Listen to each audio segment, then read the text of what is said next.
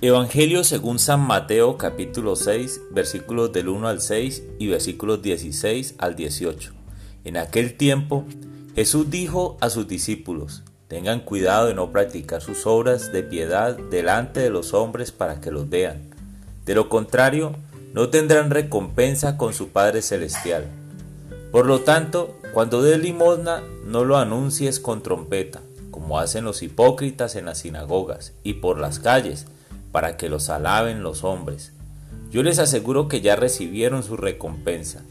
Tú, en cambio, cuando des limosna, que no sepa tu mano izquierda lo que hace la derecha, para que tu limosna quede en secreto y tu Padre que ve lo secreto te recompensará.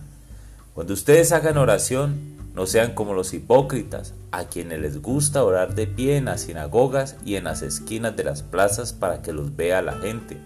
Yo les aseguro que ya recibieron su recompensa. Tú, en cambio, cuando vayas a orar, entra en tu cuarto, cierra la puerta y ora ante tu Padre que está allí en lo secreto.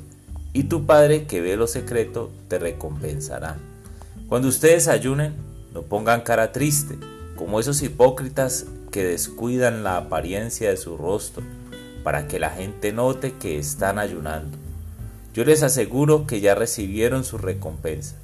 Tú en cambio, cuando ayunes, perfúmate la cabeza y lávate la cara, para que no sepa la gente que estás ayunando, sino tu Padre que está en lo secreto, y tu Padre que ve lo secreto te recompensará. Palabra del Señor.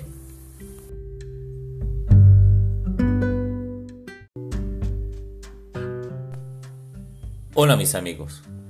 Hoy es un día importante para la Iglesia Católica, pues es miércoles de ceniza el inicio de la cuaresma, inicio de un tiempo fuerte de reflexión, la preparación para vivir la Semana Mayor, la Semana Santa, donde podemos vivir la pasión, muerte y resurrección de Jesús, nuestro Señor.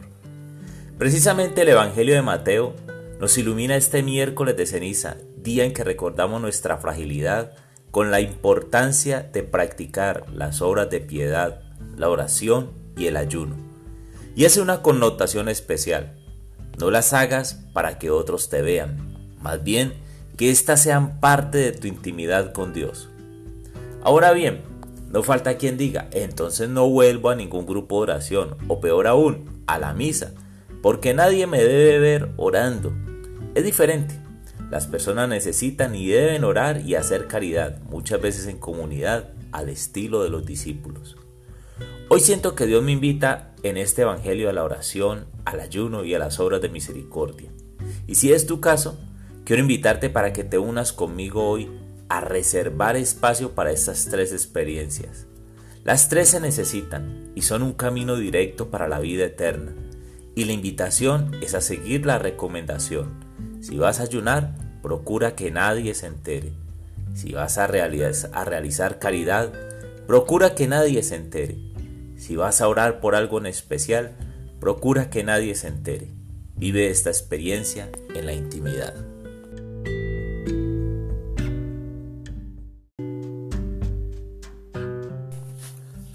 Amado Señor, en esta mañana quiero darte gracias por tu presencia en mi vida.